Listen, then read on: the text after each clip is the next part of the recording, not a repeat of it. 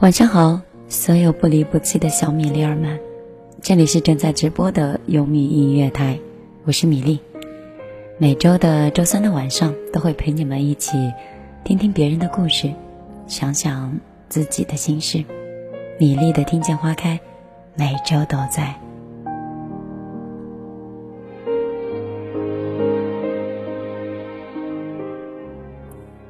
不知道此刻的你是如约的在守候着直播节目，还是在等待着录播的回听呢？今天下午的时候，我有看到一本书，书里面刚好摘录了卓别林那个呃喜剧喜剧演员，他是在自己七十岁的时候写下这样一篇文章，很短，但是。让我看的心生向往的。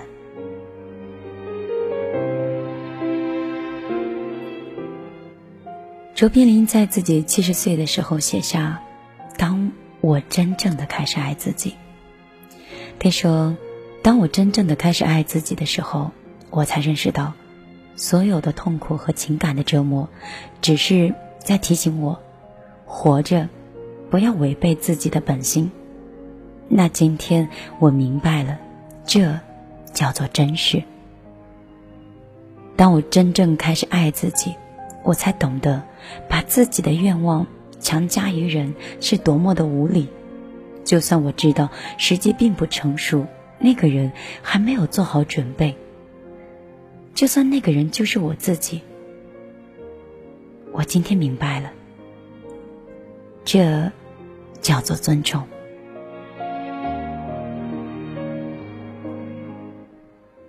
当我开始爱自己，我不再渴求不同的人生。我知道，任何发生在我身边的事情，对我而言都是成长的邀请。如今，我把这个称作为成熟。当我开始真正的爱自己，我才明白，我其实一直都在正确的时间、正确的地方，发生的一切都恰如其分。由此，我得以平静。那今天我明白了，这叫做自信。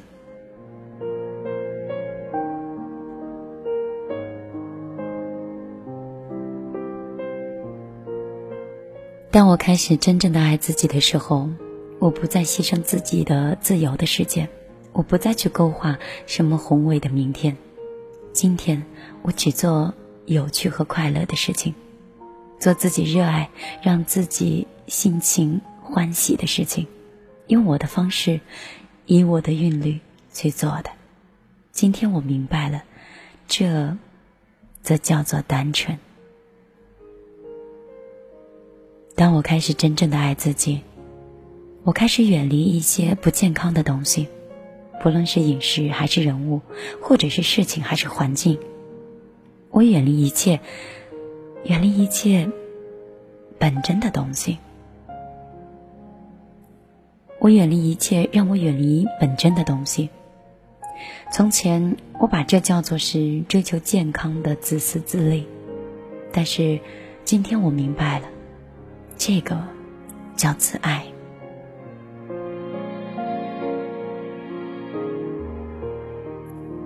当我开始真正爱自己。我不再总是想要着永远正确，不犯错误。我明白了，这叫做谦逊。当我开始真正爱自己，我不会再继续的沉溺于过去，沉溺于过去。我不再为了明天而担忧。现在，我只活在一切正在发生的当下里。如今，我活在此时此地。如此日复一日，这个对我来说，就叫做完美。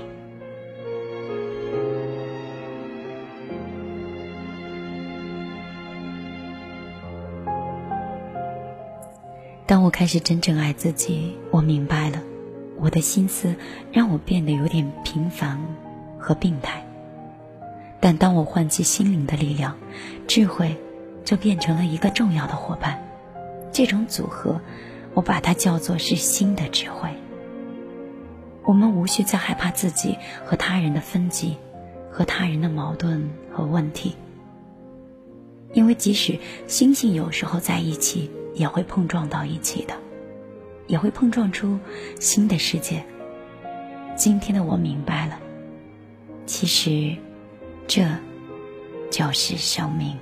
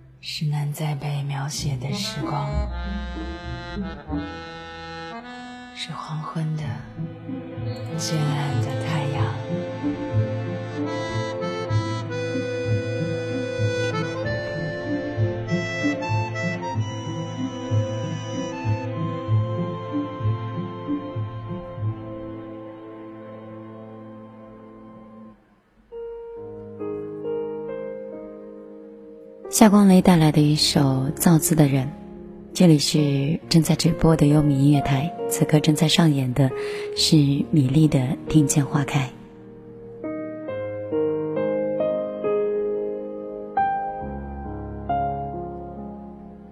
刚才跟你分享的是今天下午在家里闲来无聊翻的一本书，里面说到，应该是摘录了卓别林的这个“当我开始真正的爱自己”。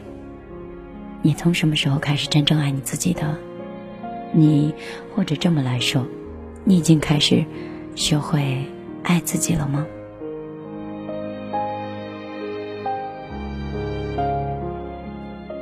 我在上大学的时候就很有自己的想法跟见解，那个时候有人把我这种想法称作为是一种自私。我一直都说，我要先把我自己照顾好，一定要对自己的偏爱是六十分。对别人的爱是四十分，别人说你怎么可以这么自私呢？你要对别人的爱是六十，爱自己是四十，这样不就是一种博爱了吗？我当时在公交车上，我很疑惑的看着他，我就说：怎么可能呢？如果一个人连自己都不会爱的话，他哪会去爱别人呢？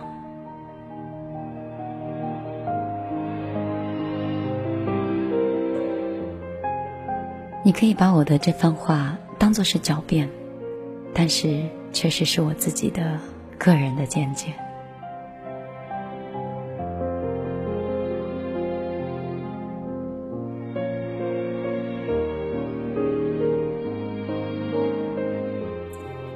在我们的 YY 平台上，有些小米粒说：“米粒的声音好像有有一点不太对，是有点沙哑吗？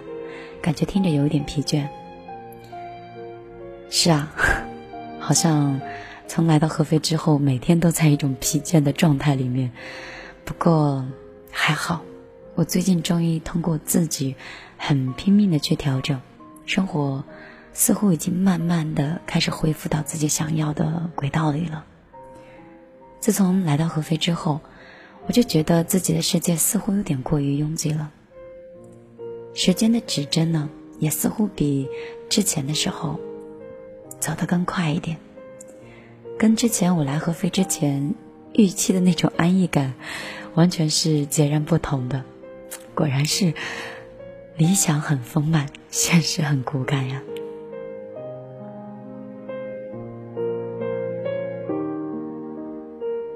其实我想大家都是一样的，每天你们应该也都是忙忙碌碌的吧？我们这种不算是庸庸无为吧？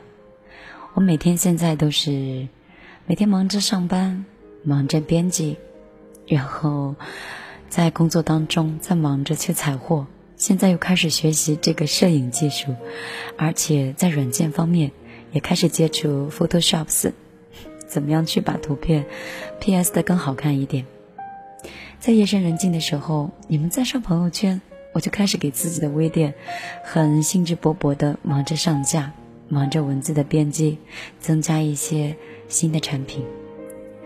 你看，今天都已经是十二月十号了，过了今天晚上，也就是再过了明天，双十二又来了。我这两天好不容易努力放下来的缓慢的节奏，马上就要再被转动起来自己的马达了。昨天吧，在自己的朋友圈，你们应该也有看到吧。米粒的个人微信是直接在你的微信里搜索“米粒姑娘”的小写的全拼，直接添加就可以看到米粒的朋友圈了。我昨天在朋友圈里面呢，是发了自己吃饭逛街的一些心情。我昨天是跟自己很聊得来的朋友去闲逛的，很无意之间，我看到了一个自己喜欢的衣服，一个绿色的毛衣。然后又很意外的找到了一家自己寻找了很久的食物。后来呢，因为时间充足，又跟自己的这位好朋友看了一部还不错的电影。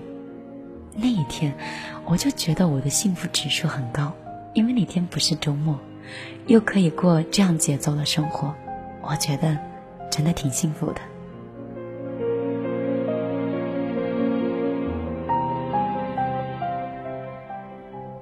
突然有时候总是在感慨哈，觉得生活真的需要这样子，不要那么忙碌，适当的时候把我们的脚步放下来一点，因为我们总是拼命的闯啊、忙呀，然后觉得自己的青春就应该是折腾的，但是其实时间真的过得好快，一晃一年过去了，一晃五年过去了，就这样恍惚着，我们刚刚开始觉得青春正在绽放着。但是，就在我们的奋斗过程中，一切又好像恍然间就凋零了。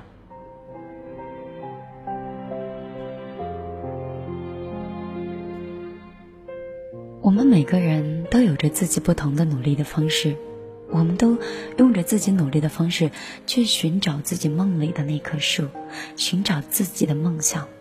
我们大多数人都会给自己定。很远，要飞很要飞很久才会达到的那种梦想，然后我们就折腾过来，折腾过去，终于在某一年里面，我们达到了我们想去的那个目的地，我们完成了我们自己想要的梦想。但是，真的把那些攥到手心的时候，你会恍然之间发现，其实你想要找的。可能不是那个遥远的地方，可能是你最初的地方。我自己觉得的，是我这一段时间的感触。我觉得我们最想珍惜的，可能不是有一天我们站在金字塔上的样子，而是最想珍惜的，是自己年幼的时候，自己最没有野心的样子。我想有一天，也许你跟我一样，也会有这种蓦然之间，或者是恍然之间，明白这种感觉，跟我一样，去怀念我们的小时候，怀念那个给你送上一根棒棒糖，就可以让你开心上一天的自己。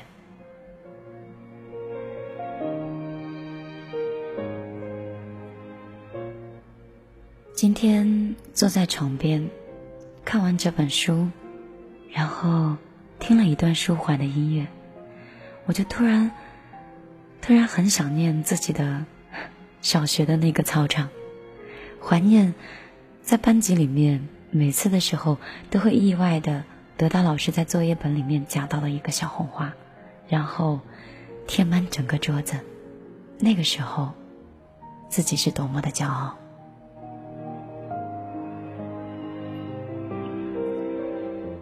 我们生活中一直在追求各种各样的生活，我们在学习“追求”这个词，到底我们在追求什么？其实，我们也应该好好的去反思一下自己。我们是不是应该也学习一下珍惜当下呢？比如，珍惜现在正在听节目的平静的时间，珍惜今天你和家人或者是和朋友吃饭的时候的时间。珍惜今天跟你在工作中有磨合、有争吵的这个伙伴。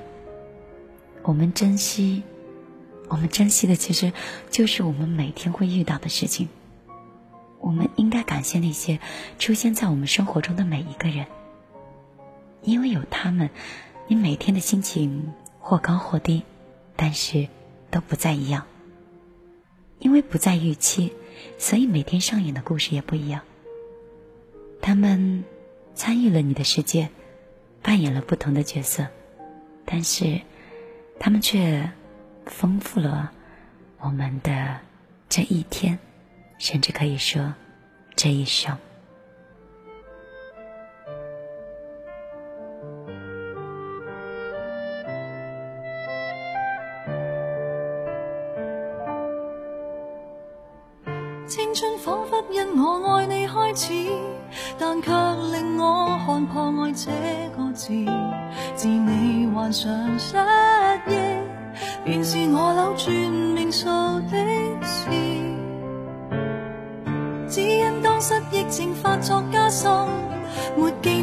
但却另有更新密运，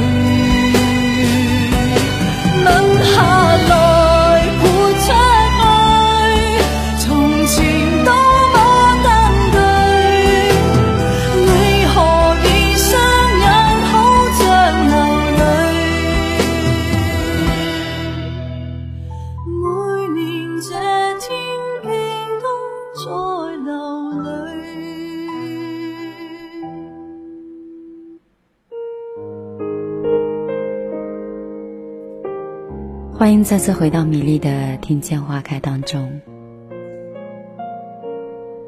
很喜欢这种把时间放慢的感觉，说说话，聊聊天，不想说的时候听上一首歌，然后继续再跟大家去碎碎念。今天我们这个节目有一个主题，叫。生命中有些人是不能陪你细水长流的，就是因为在我们的生活中，我们其实不知道，除了亲情以外，到底哪些人会跟我们细水长流下去。应该也不能这么严格去说，也许有些亲情也不能陪我们细水长流吧。所以。我们能做到的，就是快乐的在当下的每一天，去珍惜身边的每一个人，不管这个人是爱着你的，还是曾经伤害过你的。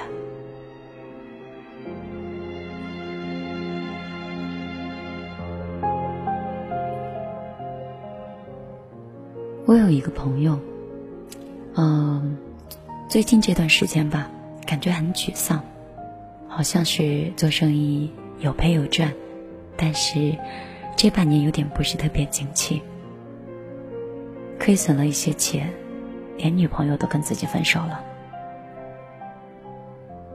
嗯，在这里呢，推荐给像他这样一类的小米粒们，也许有些事情不在你的预期，也不在你的掌控，但是。还是不要沮丧，也不要灰心。有一本书叫《你以为没有的，可能在来的路上》。这本书呢，讲的，嗯，有关那些无限被堆砌的梦想，被现实碾碎的爱情，还有来不及说的再见，跟父母等不起的有生之年。不管怎么样，我们都不是一无所有的人。你生命里的爱而不能得，未曾有的，终有一天，它还是会实现，还是会再来的。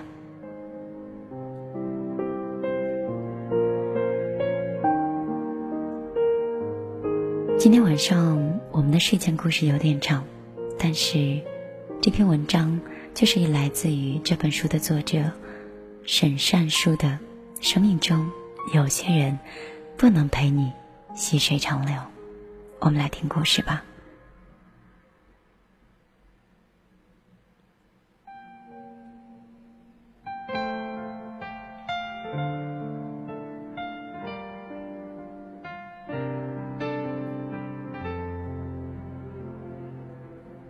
生命中，有些人不能陪你细水长流。十岁那年，当许多跟他一样的同龄人在享受童年应该享有的欢乐和美好的时候，他却发生了对他人生起伏很大的一个遭遇。他的父亲去世了，后来又有了一个有家室的男人闯入了。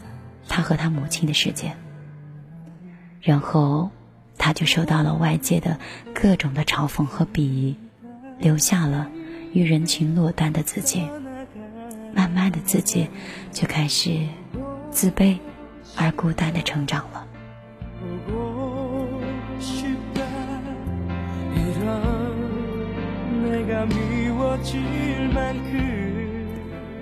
十岁之前。他是不记得关于父亲的两三往事的，他只记得父亲在世的时候酗酒成性，每次都会喝酒，而且每次都要拿皮带去抽打他和他的母亲。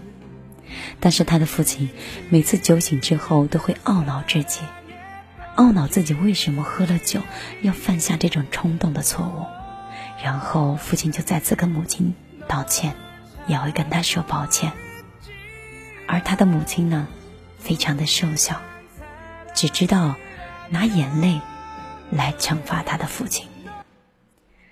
他以为父亲打儿子是最正常不过的事情，只是少不经事的他不知道，父亲欺负母亲其实是一种残忍，一种伤害。但是这一切终究是要戛然而止的。他的父亲因为肝癌去世了。在街坊邻里口中说到的一些不好听的话呢，就是一个酒鬼死了。于是，他没有了父亲，而他的母亲却因为丈夫去世，一个人拉扯他长大，饱受了很多的风雨沧桑的欺凌。他小时候家贫。父亲因为住院期间的钱都是靠亲戚朋友周济的。彼时他放学后都是一个人走路去医院去守着父亲，看到路上好吃的零食，他都不敢买，他只是紧紧的握着那皱巴巴的几块钱，心里想着，每天存上一点零钱吧，这样好给父亲治病呀。当时的几块钱，可真的。是了不得的，他多少是懂得一些道理。家庭条件不好，那就多存点钱，给父亲治病呀。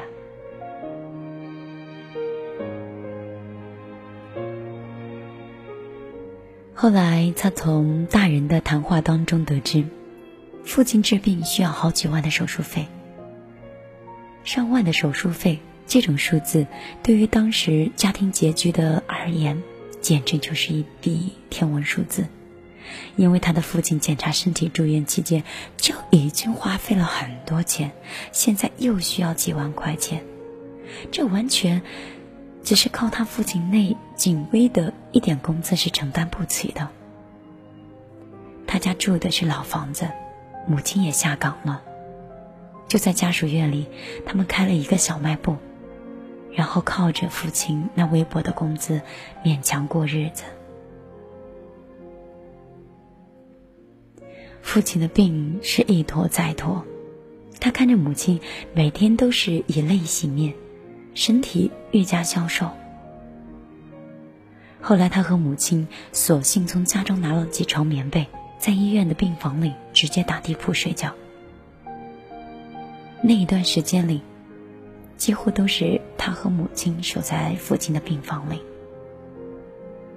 他母亲给他的父亲喂饭的时候，他就站在旁边哄着父亲说：“爸爸，快吃饭，吃饱饱后，我和妈妈等你带我们去北京。”他父亲年轻的时候去过北京的，拍了一些照片回来给街坊邻居去看，还羡煞了旁人。所以，父亲允诺过他，有一天。一定会带着他和母亲三个人在天安门广场前拍上一张合照。等他长大了，有出息了，他也会再带着父母去天安门的广场拍一张照片。但是这些，终究是他这一辈子实现不了的奢侈。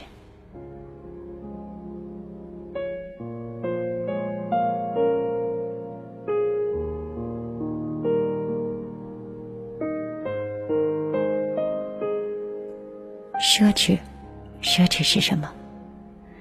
奢侈，并不是你有着让别人羡慕的东西。奢侈是当你失去了曾经不以为然的东西之后，才恍然大悟，失去的都是时过境迁后最需要的存在，但是，你却再也不可能得到了。这才是奢侈。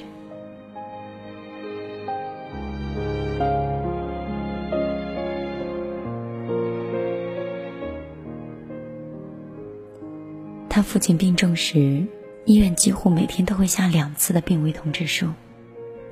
有一天晚上，他就被母亲歇斯底里的大哭声惊醒了。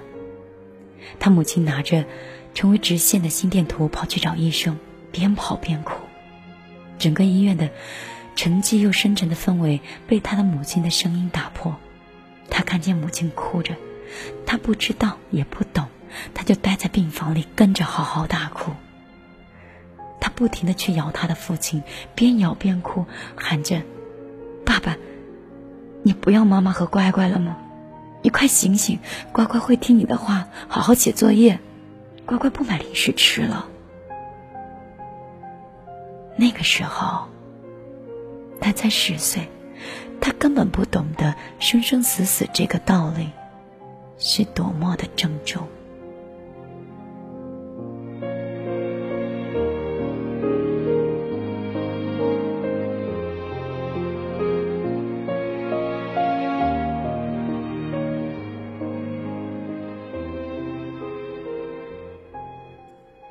等到他母亲和医生匆匆赶来的时候，只见医生拿着一个大小不一样的管子，在他的父亲身上到处移动，而他的母亲就一个劲儿的坐在旁边哭，声嘶力竭的喊着说：“我这是造了什么孽呀？求求你不要丢下我们孤儿寡女的就走了，你走了我们怎么活呀？”他一直都记得。母亲当时那副伤心欲绝的样子，还有那句不停重复的话。后来经过医生的抢救，他父亲是转危为安。当天晚上，他和母亲是一夜未眠，三个人的手紧紧的握在一起，依偎着，但是一句话都没有。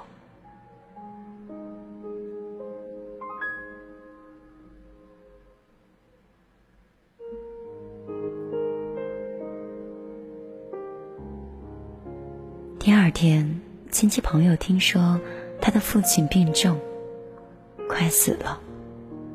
最后，大家才陆续的带着一些水果和礼品，送了些钱赶来看望，寒暄几句，谁都没有多留一会儿就走了。因为大家都知道，他父亲患的是肝癌，这是一个很巨伟的大病。大家都是匆匆的来，匆匆的去。其实，人生很多时候就是这样。自己是戏子，看着台下看客匆匆来，匆匆去。如果戏表演的好一点，就会得到一些掌声；若是表演的差了，则会招来一些骂声。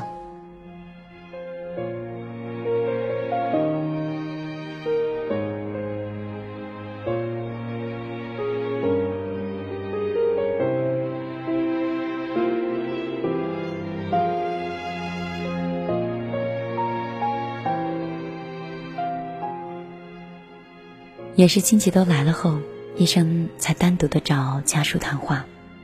他说：“你父亲的日子，他说，说他父亲的日子不多了，每天这样在医院里待着，医药费既贵，也于事无补，无济于事，不如接回去吧。”后来得到他母亲的同意之后，他父亲就被接回家了。这一回，他母亲反而没有憔悴，没有哭泣，而是异常的高兴。一回到家，就问他和亲戚们要吃些什么，好去菜市场买上一顿，做一顿美餐。他母亲一直盘算着说：“球球喜欢喝酒，那就给他勾兑几两酒，要不然就没机会了。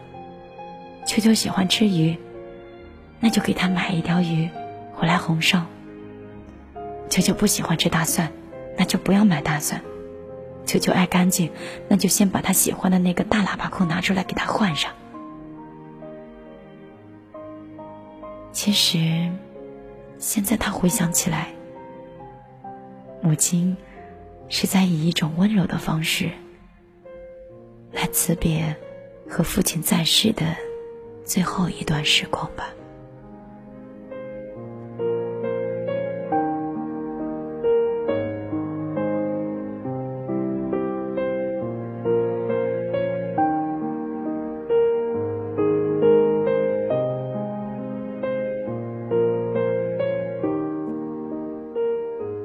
他父亲回家没几天就去世了。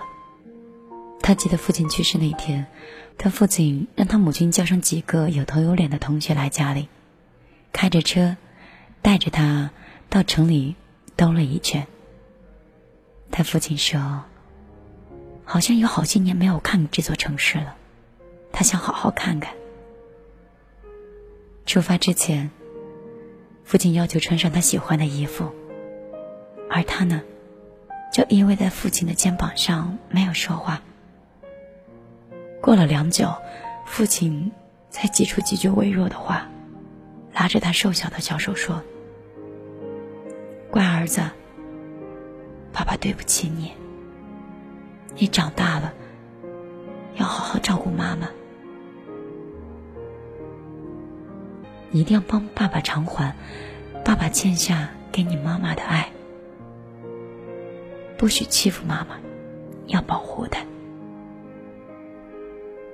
他听到父亲说的这些话，眼泪就泪汪汪的哭出来了。他父亲缓缓的伸出那双苍白的手，擦掉他的眼泪，对他说：“儿子，再亲爸爸一口。爸爸以前喝酒打你和妈妈，是爸爸不应该。你不要恨爸爸。”亲爸爸一口吧。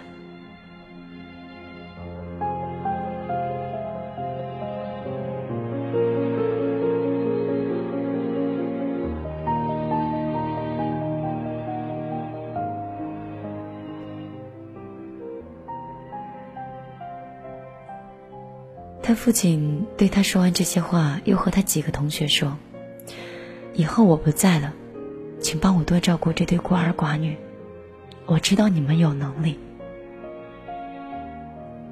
他父亲的那些同学都点头说：“你放心。”继而，他们就带着他父亲上了车。他母亲不许他去，叫他在家里乖乖的等他们回来。然后他们就看着他们开车离开了。他跟着出门，看着车子开走。没过一会儿，车就停了。紧接着就传来一个女人声嘶力竭的哭声。那个女人的声音喊着：“舅舅，你好狠心呀！你真的就这么抛下我和儿子走了吗？”那一瞬间，他听到了母亲反反复复的喊着他父亲的名字，而他就蹲在地上抱头大哭。这一回，他真的就成了没有父爱的孩子了。而父亲、爸爸这样的字眼，从这一刻开始，就要从他人生的字典里慢慢抹去了。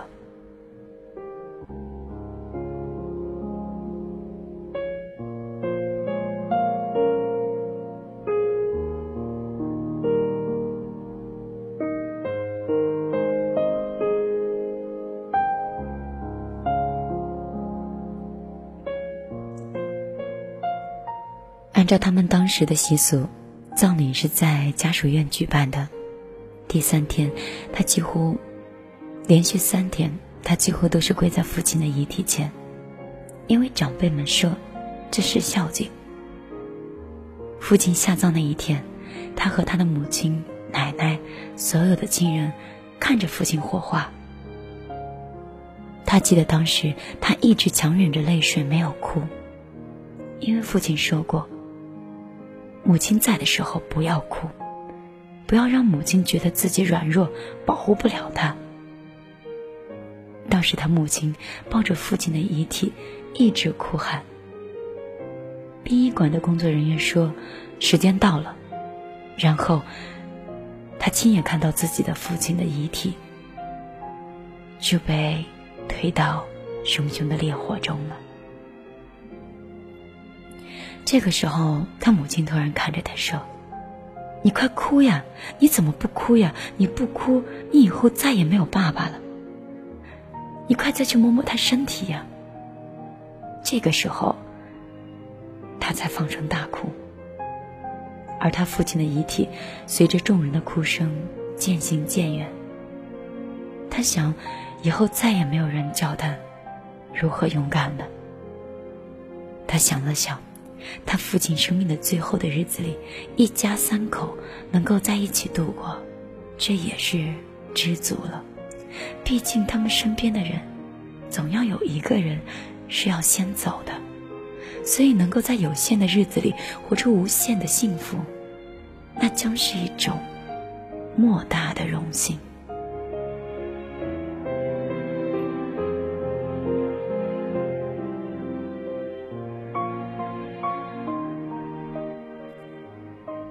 他的父亲去世后，家人凑了些钱，给父亲买了一块很小的墓碑。只是，在父亲的墓碑上没有刻下母亲的名字。直到现在，他一直都不懂，为什么母亲没有在父亲的碑墓上落名呢？母亲不是深深的爱着父亲吗？这样的隐忍，他一直都没有问过母亲，因为他知道。母亲没有在父亲的墓碑上落名字，也许也有着母亲自己的难言之隐吧。十多年了，他跟母亲相依为命的生活。这期间，他遭逢了太多太多的磕磕绊绊。如今他想起来，那么多年走过来的路。想想曾经发生的一些苦难，如今都熬过来了。其实想想也没有什么大不了的。其实，所有的苦难，大概都是鞭策着自己成为更好的人。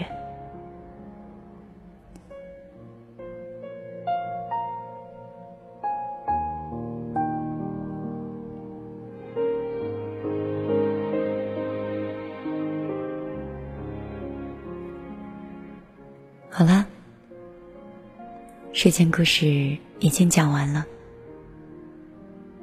这个故事是米粒想送给所有生活在单亲家庭里的小米粒。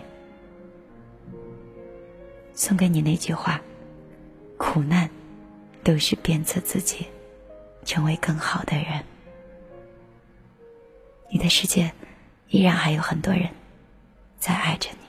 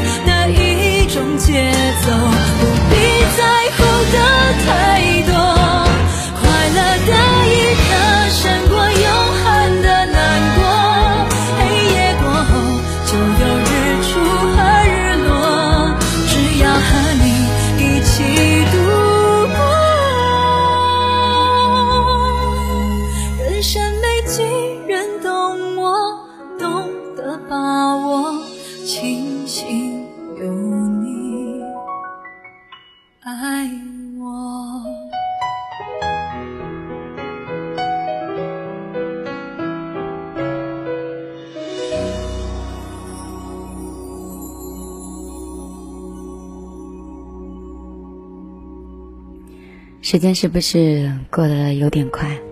也就听了几首歌说了几句话一个故事之后还有六分钟的时间就要跟你们说再见了。如果你很喜欢米粒的听见花开的话呢你可以通过你的手机的微信直接搜索米粒姑娘的全拼的小写字母直接添加之后就可以看到我的朋友圈。很多节目的互动话题呢，都是在朋友圈里去参与的。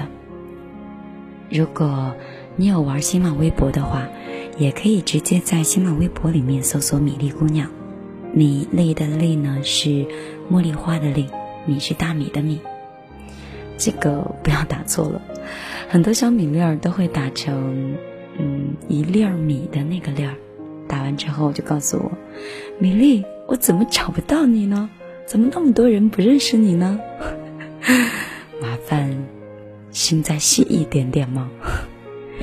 还有呢，米粒的背景音乐跟歌单很多人都很喜欢，但是因为节目的呃，就是次数比较多，到底是哪一期我也不是很清楚，所以呢，节目的歌单可能要自助查询了。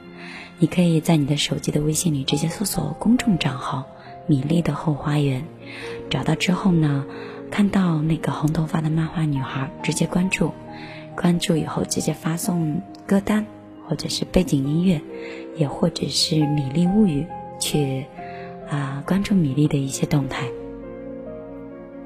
最主要的是，米粒的后花园会在每周二、周四以及周六的时候。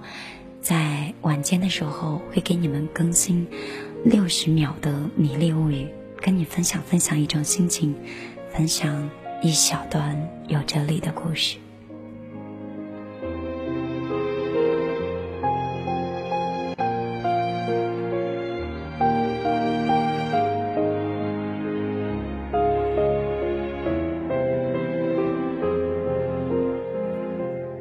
在我们的微信里。应该此刻正在听节目的小米粒带蜗牛赛跑，在微信里不停的发了两次，说：“米粒，很久很久都没有听你的节目直播了，今天真的是忙里偷闲去听直播，可惜 WiFi 是怎么都连不上，所以呢，我就果断的用流量去听，真的超流量了，所以你要给我报销哦，感谢你声音的陪伴，谢谢你，我会一直支持你的。”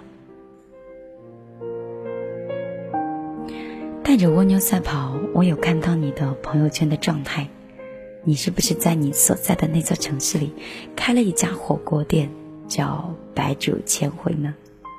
如果有机会的话，我到你的那座城市里，你愿意请我吃你家开的这个火锅店吗？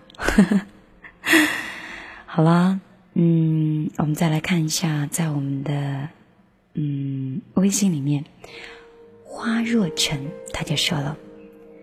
他说：“米粒，不知道什么时候都开始养成听你的声音了，感觉度过每个孤单夜晚的习惯吧。我也把你的声音呢推给了好多孤单寂寞的朋友。我听的是先学会爱自己。我学会爱自己的时候比较晚吧。以前的以前，我很不舍得在自己的头发上去做投资，喜欢买衣服，但是我有一个室友。”他就特别喜欢做头发，他一个月居然要去四次理发店，花很多钱。我觉得头发总会长长的，再好的发型也不可能保持很久的嘛。所以呢，我愿意买一些好看又便宜的衣服。他告诉我，发型很重要的，衣服合体就可以了。直到我毕业两年以后才明白，女人要买上几件够品味的衣服。梳上让自己有气质的发型，定时的去到美容院做做美容，或者去练练瑜伽。还有，就是一定要抽一点时间看看书，去充实自己。还有就是送给自己一场说走就可以走的旅行。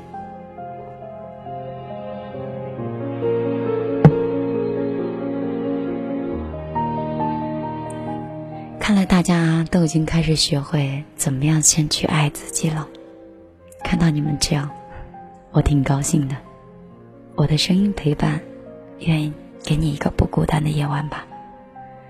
好啦，北京时间的二十二点五十九分，素素跟二月半以及米粒的六十分钟的陪伴，在这里就要跟你们说再见了。接下来的时间要交给我们下一档主播。欢迎你继续锁定优米音乐台的午夜飞行了。那米粒跟你说拜拜了，我们约到下周三继续再见。